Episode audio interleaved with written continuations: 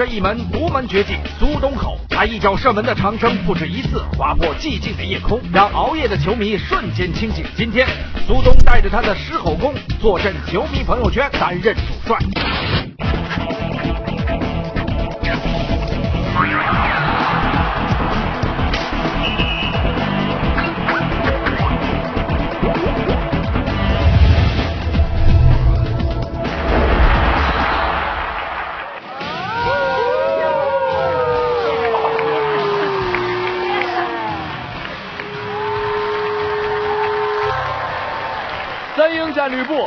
舌战变群儒。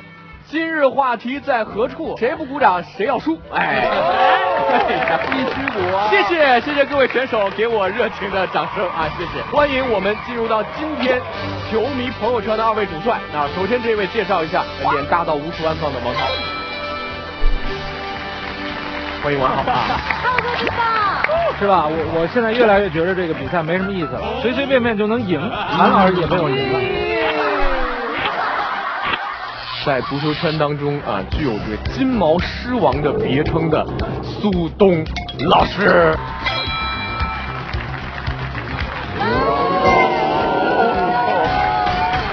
这是苏东老师一声吼，这个我们我们俩是不是这个有内伤啊？在这里有什么？啊啊哎哎，什么？什么？是我刚才是跟苏东老师在台下，我们俩聊了聊那个最近那个登巴巴这事儿啊，正龙了是吧？涛哥已经提到了啊，登巴巴啊，最近这段时间呢，这个登巴巴断腿的事儿呢，也确实这个球迷讨论非常多。登巴巴花了一个亿，对不对？但是上去那个单价五十块钱啊，这个不锈钢折叠钢架，是不是啊？连救护车都在外边不不能停进来，这些是不是有一些必然因素在那里？苏东老师说英超说了那么多年，咱们也给个横向比较。我觉得它是一个必然的发展过程。我们我们现在不能说是啊，你看人家英超、德甲或者世界杯、欧锦赛，它都有什么样的设备，我们就应该有什么样的设备。我们在做我们，在做，但是你必须要给它足够的时间。到底这些像登巴巴呀、孔卡呀、什么拉维奇啊这些大牌球星球星，到中超是不是成为了他们的梦魇啊？这个是我们今天要讨论的主题。先看一段 VCR。哎呀，你在这儿啊！我好想采访你一下，你的伤请问好了吗？看我的需求，我想好的时候自然就好。你觉得中超和英超的差距究竟在哪？我是要拿金球奖的球员，拿金球奖的球员就应该在顶级联赛踢球。所以您觉得中超联赛还不够成熟？那是相当不够成熟。比如像菜地一样的场地，永远被球迷骂的裁判，还有赛事医疗保障。我的好兄弟们，胡尔克、拉维奇、登巴巴们都在轮椅上呢。等等，胡尔克怕是本来就有伤在身，拉维奇是每周被伤的。登巴巴，你不就是登巴巴吗？我是你忘了。这回不会错了，登巴巴同学，请告诉我来中超踢球的感觉怎么样？其实还好啊，就是除了受点伤，其他还不错。中超的水平还是非常高的。你看哦，十七轮才进了十四个球，哎，嗯，好吧。那么其他方面？俱乐部对你如何呢？特别好，尤其是礼节方面，听说还展开了向我学习精神文明建设的会议。哎，越说我越懵逼。所以说，到底大牌球星该不该来中超踢球呢？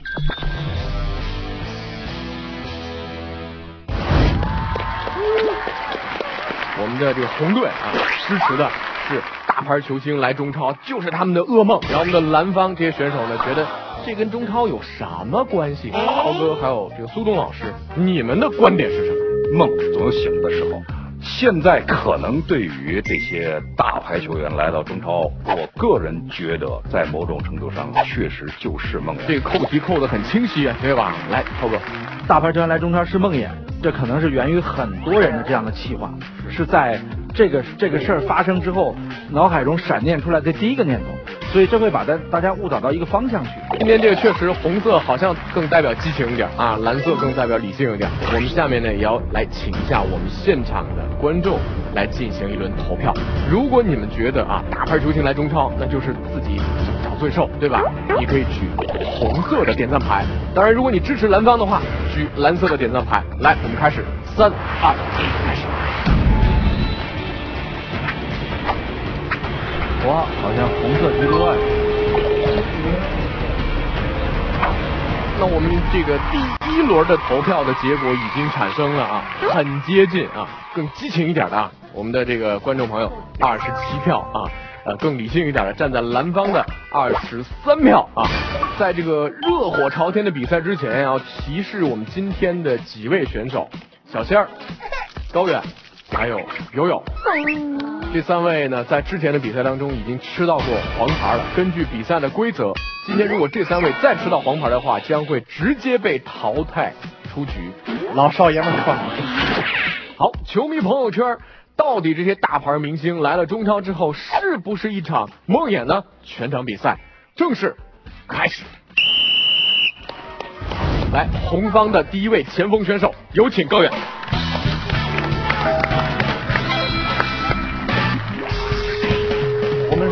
当讨论大牌球员来到中超的时候，我们在讨论的是什么？显然，我们需要听一听大牌球员他自己想的是什么。我变啊！大家好，我是迪迪埃德罗巴，你可以叫我魔兽，也可以叫我非洲刘德华，肤色铁像。二零零四年，蓝桥一梦，我从切尔西开始了我辉煌的职业生涯。我在斯坦福桥称王，三夺英超桂冠，两次封顶英超金靴，以在二零一二年我们率队登顶欧洲之巅，拿到欧冠奖杯。这时候，我接到了一通来自神秘东方的电话，朱老板，他告诉我说，一千二百万欧一年在中超赛场上你可以建功立业。我心动了，因为我相信，凭借我的个人实力，在中超我一样可以打出匹配一千二百万身价的水平。七月，我亮相上海滩，开始一场一场比赛在绿茵场上拼杀、进球、得分、取得胜利，非常的风平浪静，没有任何问题。但是，奇妙的事情发生了。一个月一个月过去，我发现我的工资卡上没有变呢，怎么回事啊？说好的一千两百万年薪呢？哦，这是欧元啊。一个网友给我留言说，朱老板会拿点儿卡给你还上的。Excuse me，点儿卡，一千二百万欧，一点二个亿呢，点儿卡三十块钱一张，难道朱老板你让我到科特迪瓦开网吧吗？当时我就蒙圈了，愤怒了。四年一月，我踏上了离开中国的航班。我变啊，我现在是登爸爸，我断腿了。我不知道我这次断腿能否保住我的职业生涯，我不知道我再次回到绿茵场上还能否跑出原来的自己。但是我从来不埋怨任何人，我知道这是竞技体育，伤病非常常见。但是我心里有一个疑问，我们能不能降低一些频率，减少一些断腿的情况发生？这是登巴巴的疑问。现在的中超已经非常有钱，八十亿五年的转播权，但是呢，我们的赛场之上球员的水平、裁判的水平，以及赛场之下我们球迷看不到的训练、医疗、运动的健身康复，甚至球员的安保，我们做到了吗？显然答案是否定的。我们每一个人都热爱足球，这毋庸置疑。但是时时至今天今日的中超，它适合这些大牌顶级的外援吗？显然。好，好。看看蓝方的第一位前锋选手，无敌，无敌，无敌，无敌，无敌。无敌。刚才高远说了半天唧唧歪歪的四个字儿总结，就叫做毫无道理。为什么毫无道理？听我给大家一一道来。首先，所有的大牌球员来到中超，没有人去威逼利诱，说你丫必须来，不来我干死你。没有，他们所有人都是经过深思熟虑，觉着挺高兴，我能挣更多的钱来，所以他即便是梦，也是个美梦。刚才说什么？中超是大牌球队梦魇，我觉得你们是懵的，是不是？就是因为刚才的登巴巴事件嘛，阿森纳的爱德华多跟拉姆塞断腿断成什么样了？比登巴巴有过之而无不及。你能说阿森纳是大牌球员的梦魇吗？就是。卢克肖在欧冠断腿断成什么样了？你能说欧冠是大牌球员的梦魇吗？亚冠断腿全世界哪儿都发生，那些因为在中国联赛断腿就把中超扣上高帽子的人，只能送你们一句话，叫做欲加之罪，何患无辞。说得好。大家想一想，中超怎么可能是大牌球员的梦魇？现效力于北京国安的奥古斯托和山东鲁能的吉尔，代表巴西国家队参加了百年美洲杯的正赛，并且奥古斯托还是巴西国家队的队长。而且奥古斯托和内马尔将作为超龄球员代表巴西国奥队去参加里约奥运会。这么重要程度的信任，巴西主教练邓加全部给予的是中超的球员。我们承认中国足球犯过错，可是我们一直在努力。我想问问大家，他们有什么资格去拒绝一个浪子回头？有什么资格去拒绝一个曾经犯过错、现在想要进步年轻人的追梦之路？好，好。最后一句话，最后一句话，送给所有对中国足球不离不弃、至死不渝的朋友。中超联赛，他们口中的痰盂，我们心中的圣杯。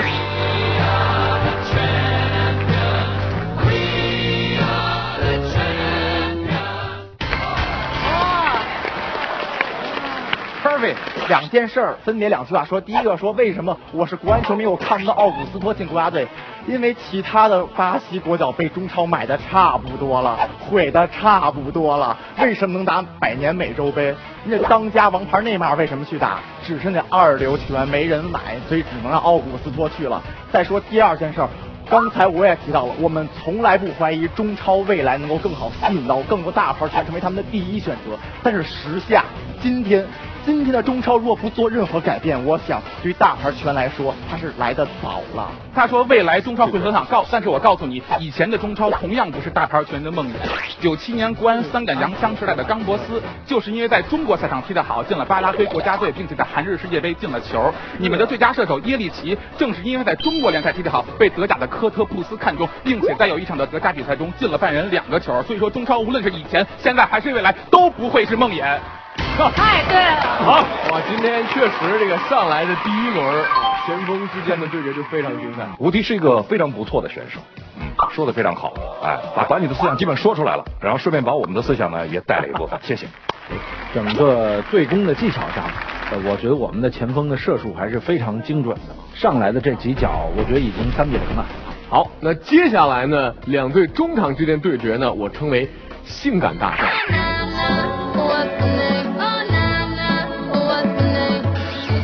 欢迎小杏。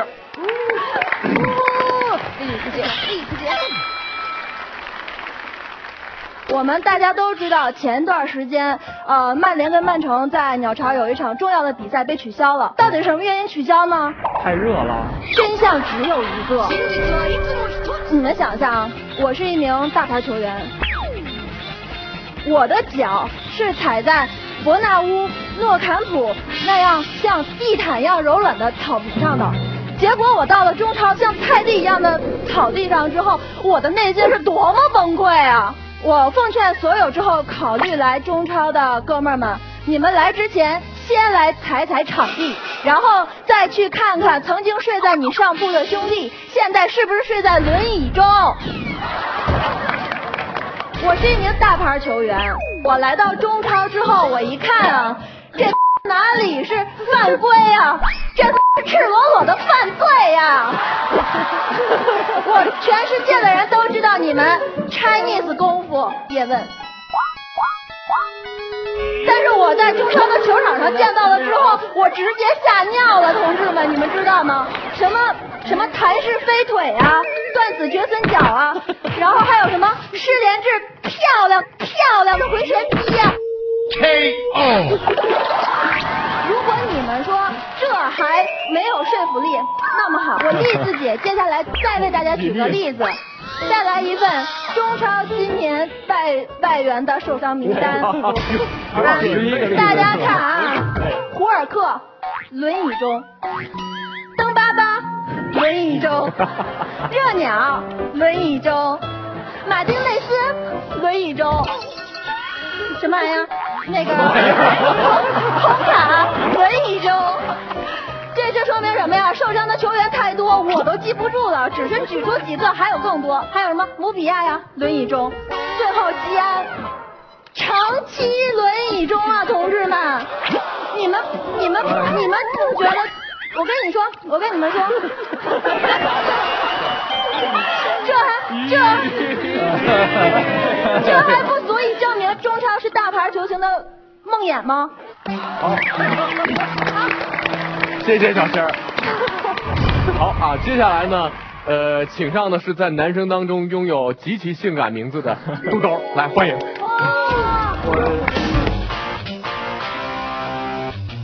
我方观点是，中超对于大牌外援来说不是梦魇，为什么呢？大家可以想象一下，大牌外援在中超受到的是什么样的待遇？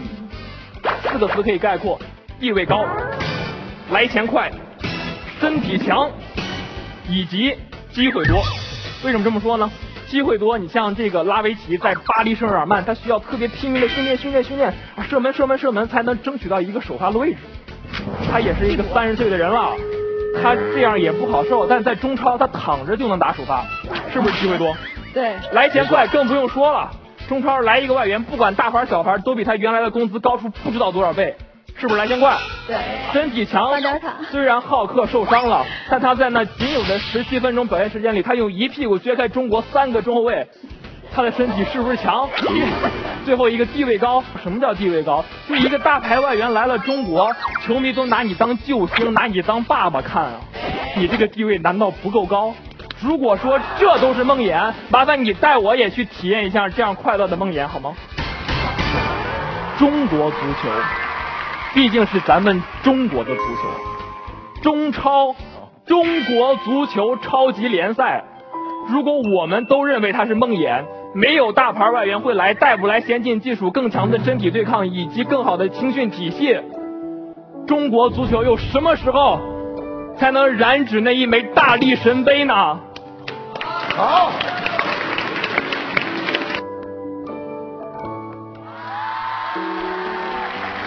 中超是不是大牌球星的梦魇？我们说是，然后王涛老师说不是。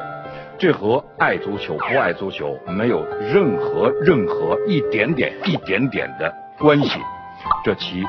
那么其二就是对方的两位选手在王涛老师的怂恿下，已经把我们树立为 我们完全不爱中国足球，我们非常讨厌中超联赛。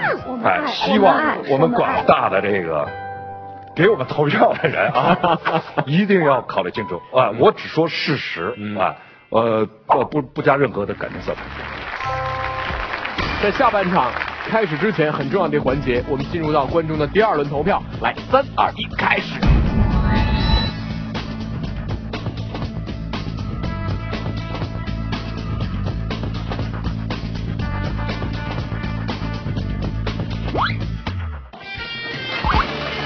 那我们第二轮的投票结果已经产生了。红方从二十七票，很遗憾下降到了十六票，而蓝方从二十三票上升到了三十四票，所以上半场暂时领先的是蓝方。谢谢会啊，谢谢谢谢谢谢谢谢谢谢。站不稳了。球迷朋友圈第一阶段赛事规则：每期两队各有三名首发出战，下半场均可激活一名替补。比赛结束之后，选出全场 MVP，以及向表现较差队员出示黄牌或红牌。这个题目对咱们来说确实比较难说。说激活老齐挺有可能。下半场啊，我们把老齐给激活。老齐的弱点就是他对足球没什么了解，所以下半场呢，我们派娱乐性较强一点的选手。我们放弃。碾碎他们。欢迎各位继续来到我们今天的球迷朋友圈，有关于这个大牌球星啊来中超是不是梦魇的话题，我们还在继续。下半场第一位超级替补要请出我们的红方的老七来。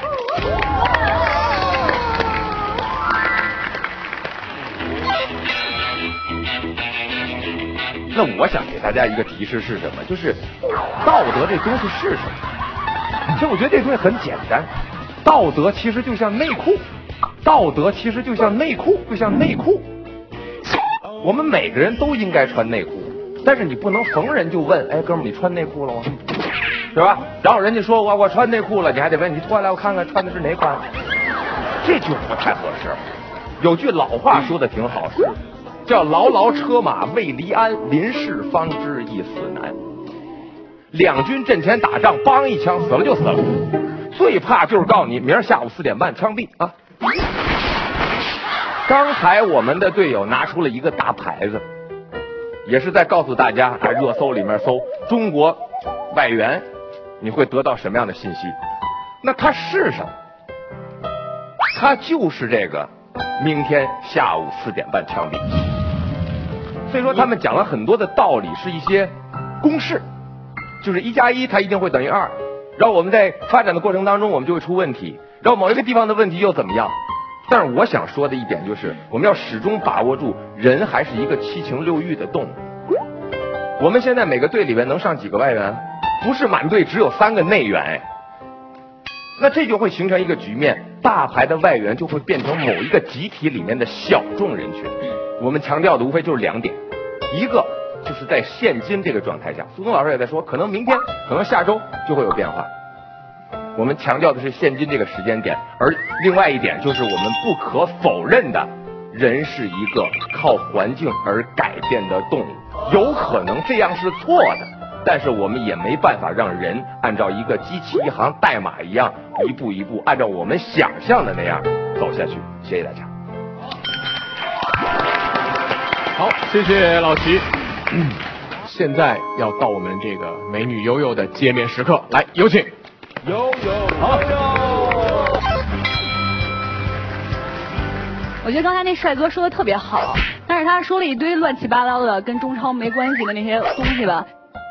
就是他说的也不是大牌球员，我觉得说像一个脑残，就你像一个，不，你听我说，你说你去一个公司，你要入职了，你是不是得签合同啊？那你是不是得考察一下环境啊？如果你想都不想你就签了的话，那我觉得这脑子得回个炉，对不对？是不是？还有一点，他老说环境决定一切，那别人带你干什么你就干什么去。那老齐，我问你，我说明天我带你去杀人放火，你去吗？可以考虑，可以考虑是吗？那你看，这就是一个没有正确认知的人，跟那个直接跟脑残就一样的。就在我看来，其实你们老说什么中超是外援球星的梦魇，其实你们想没想过，其实外援球星才是中超的梦魇。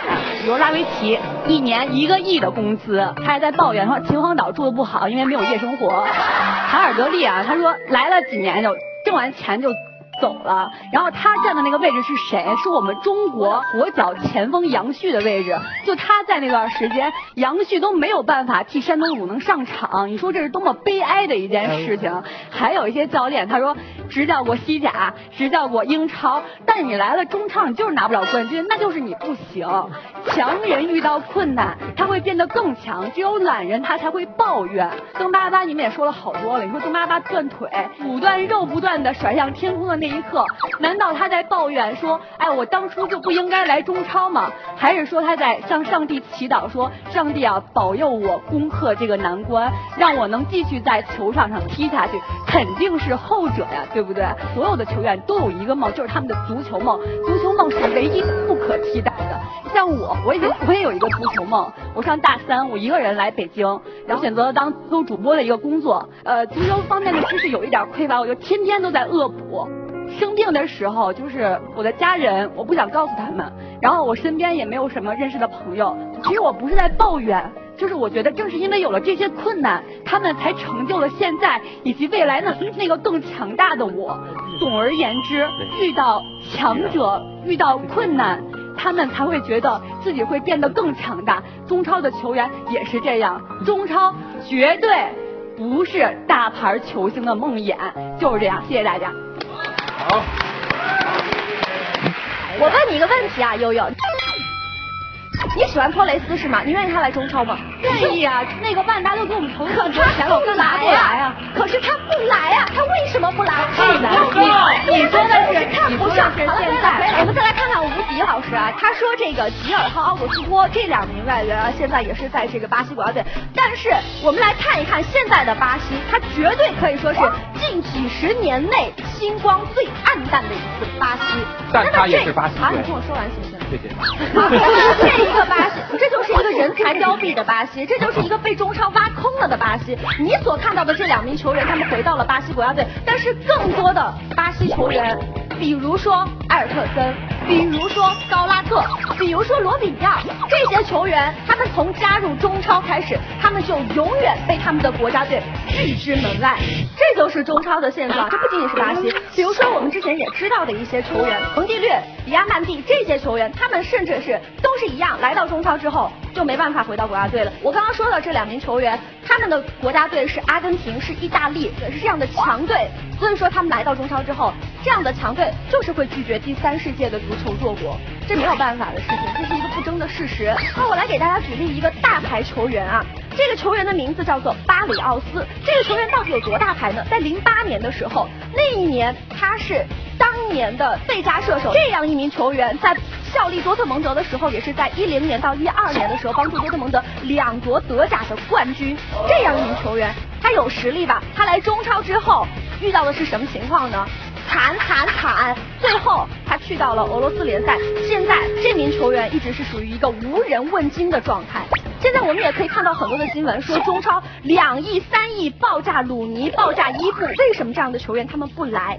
因为我们的中超还有很多很多的问题。我相信在未来的某一天，中超不会成为这些大牌球员的梦魇，但是就目前为止，中超的各个问题都会成为这些大牌球星的梦魇。谢谢大家。好，今天最后一位选手也是我们蓝方的门将啊，欢迎朗纳尔多。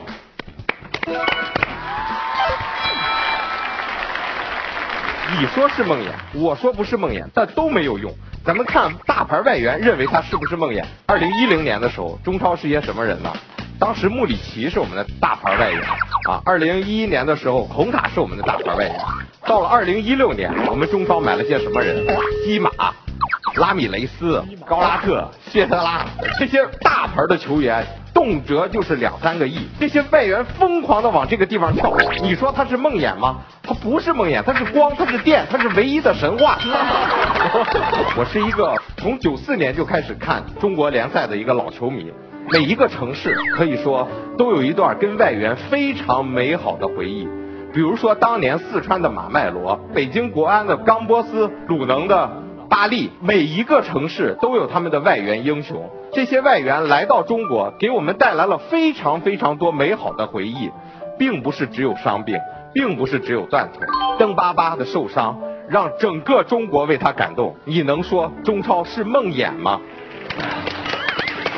不能。今天，全世界已经有五十二个国家在转播中超联赛了。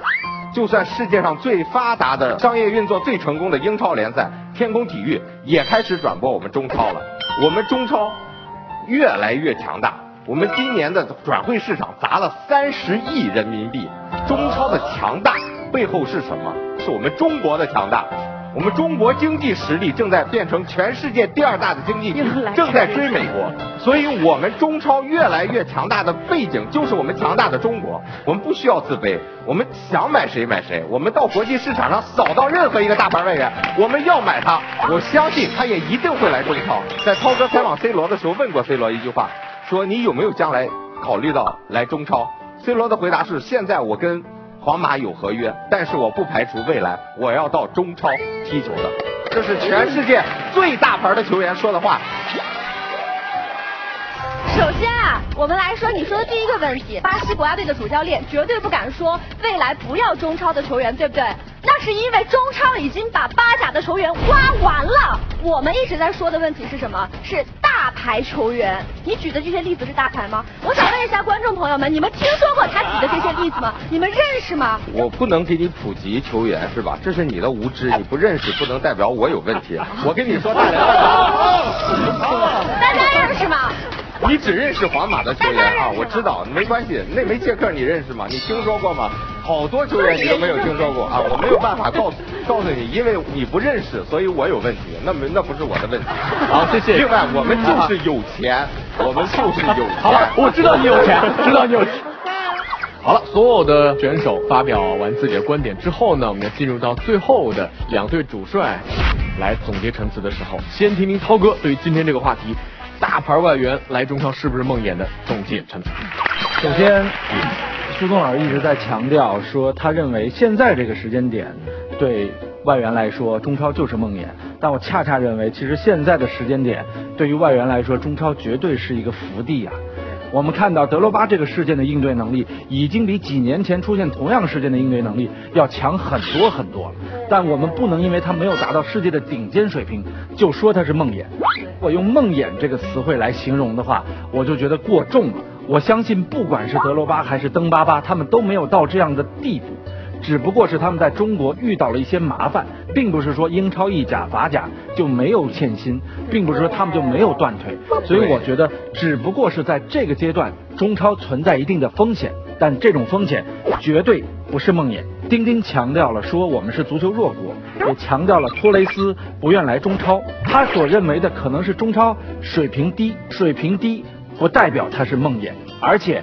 并不是说所有人都认为中超的水平低，毕竟还有像拉维奇、像热尔维尼奥这样的打过豪门联赛的呃外援能够来到中超，所以我觉得这个足球弱国更需要这样大量的强援来到中国。你们把你们的高水平来改变我们的中超。所以刚才游泳那个观点我觉得特别好。现在有一些球员反而是中超的梦魇，包括刚才我们提到的有几位，像曾经的迪亚曼蒂，其实他来中超为什么踢不好？是因为他不努力呀，他要是真努力，他要是真像在意大利那时候踢的一样的话，他不会是梦魇的。所以反而我们是希望越来越多的大牌球员能够带到他们真正的职业态度来到中超，而不是说我们借着中超是梦魇这样的理由来反驳中超。其实目前的这个时间节点，恰恰说明了中超越来越成为了所有世界足坛任何一个大牌球星，包括梅西、C 罗在内所有人的。福地和所有人的梦想之地，它恰恰不是梦魇。对于一个球员来说，尤其大牌的外援来说，当你去一个陌生的、语言不通、饮食不习惯、文化背景完全不同的国度里边，你要做好各种各样的准备。他有自己的思想准备，要有自己的身体准备，要有自己的心理准备，还有一个就是他的家庭准备。那么他来以后，有很多他不能适应。那么在球场上和自己的队友可能适应不了，同时他的训练也不是百分之百的投入。换句话说，如果瓜迪奥拉告诉梅西你今天应该如何如何训练，和李铁告诉梅西你今天如何如何训练，我就不说效果了。如果你是梅西，你会怎么去想？我为什么说他来到这里到现在为止他是梦魇呢？就是并不是说中超如何不好，而是有很多大牌他自身的准备。没有做好，我们看到了很多的受伤。我们来到这里之后，我们看到霍尔克受伤了，看到了拉维奇。刚才这个小仙儿啊，已经给大家看了，大概是排名前九的身价的球员，只有拉米雷斯因为禁赛而打不了比赛。所以对于很多大牌球星，你说是不是一个机会？是，但是不是梦魇？是，是梦，它就不会延续。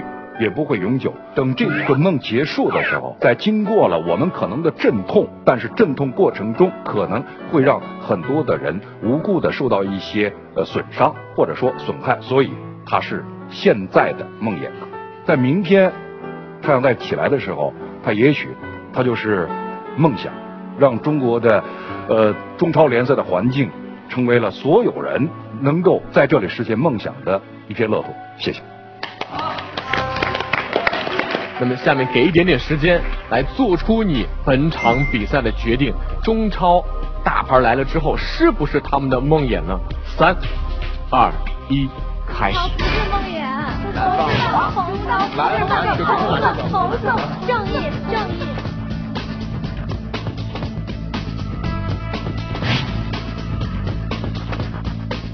现在最终的结果已经在我手中了，来宣布一下本场比赛的最终结果。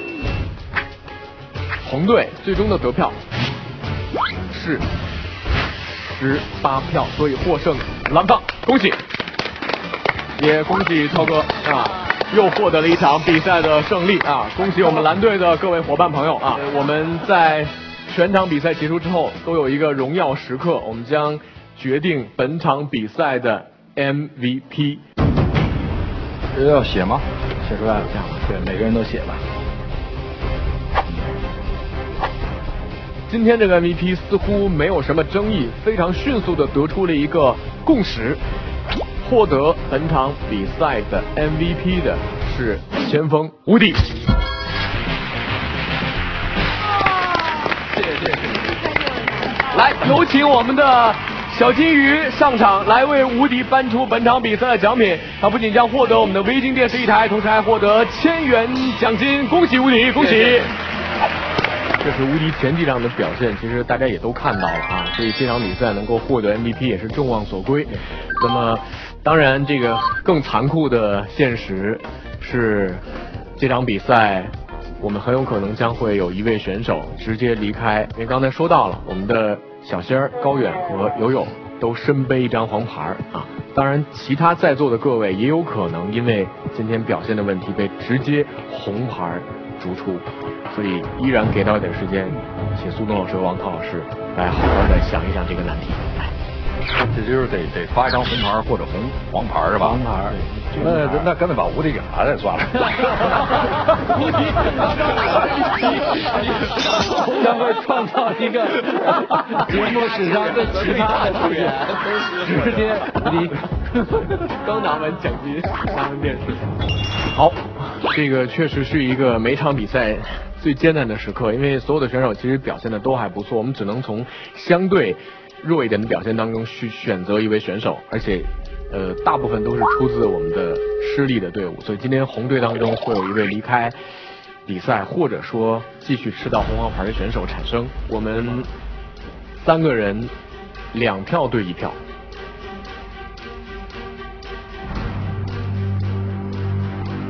最终吃到。红牌的这位选手，很遗憾，高旗。